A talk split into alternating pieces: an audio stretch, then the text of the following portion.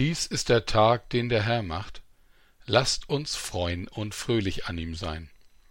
Mit dieser aufmunternden Aufforderung habe ich, wie es meine tägliche Gewohnheit ist, auch diesen Tag begonnen. Heute ist Donnerstag, der 16. März.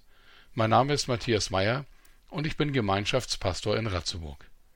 Eine Aufmunterung kann ich immer wieder gut gebrauchen. Allzu leicht gerät in Vergessenheit, dass jeder Tag ein Geschenk des Schöpfers dieser Welt ist. Man kann auch so leben, als wären wir auf uns selbst gestellt, als, und als wären die Sorgen, Schwierigkeiten und Aufgaben so groß, dass wir unmöglich einen fröhlichen Tag erleben können.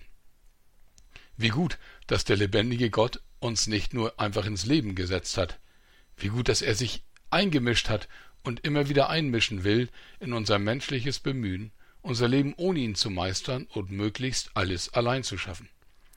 Als ob die Weltgeschichte den Eindruck erwecken würde, als wären wir Menschen gut beraten, uns nur auf unsere eigenen Qualitäten und Möglichkeiten zu verlassen. Aber naja. Davon, dass wir Menschen Gott außer Acht lassen und ihn zu oft aus unserem Leben heraushalten wollen, können schon die Autoren der Bibel ein Lied singen. Der Anführer des Volkes Israel mit Namen Mose hat das zum Beispiel ausdrücklich gemacht. Man nennt es das Lied des Mose. Darin hat er davon gesungen, dass sein Volk schon vor tausenden von Jahren immer wieder Gott vergessen und ihm nicht vertraut hat. Dabei ist Gott so unendlich gut zu uns. Mose erinnert in den Lied deshalb daran, wie es im Losungsvers für heute zum Ausdruck kommt, aus dem fünften Buch Mose Kapitel 32 Vers 10. Er behütete sein Volk wie seinen Augapfel. Er, also Gott, behütete sein Volk wie seinen Augapfel. Gott behütet also die, sagt Mose, die zu ihm gehören, wie seinen Augapfel. Wer Jesus Christus glaubt, gehört auch heute zu Gottes Volk.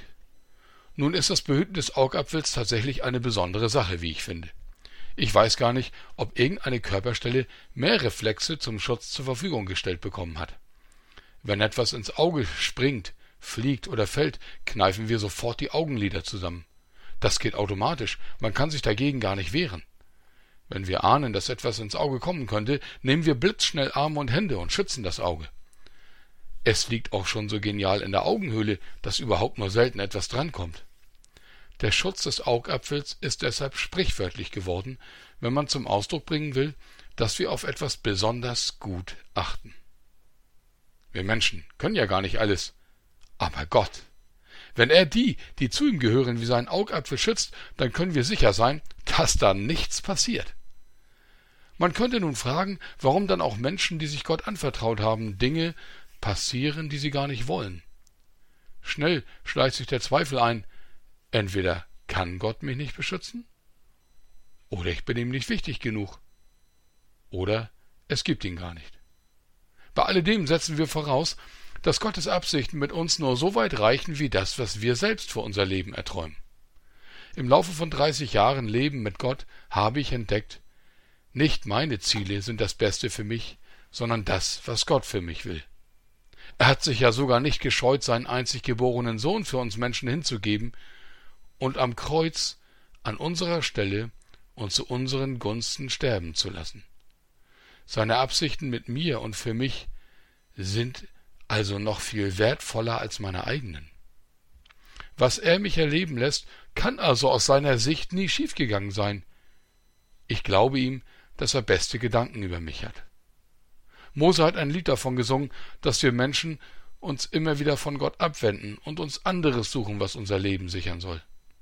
Wenn Gott mich behütet wie seinen Augapfel, dann kann ich davon ausgehen, dass das, was mir begegnet, dazu dienen soll, dass ich ihm absolut vertrauen lerne. Das scheint ihm noch wichtiger zu sein, als dass ich immer zufrieden mit ihm oder mit meinem Leben bin. Ich möchte also für heute glauben, dass Gott auf mich aufpasst.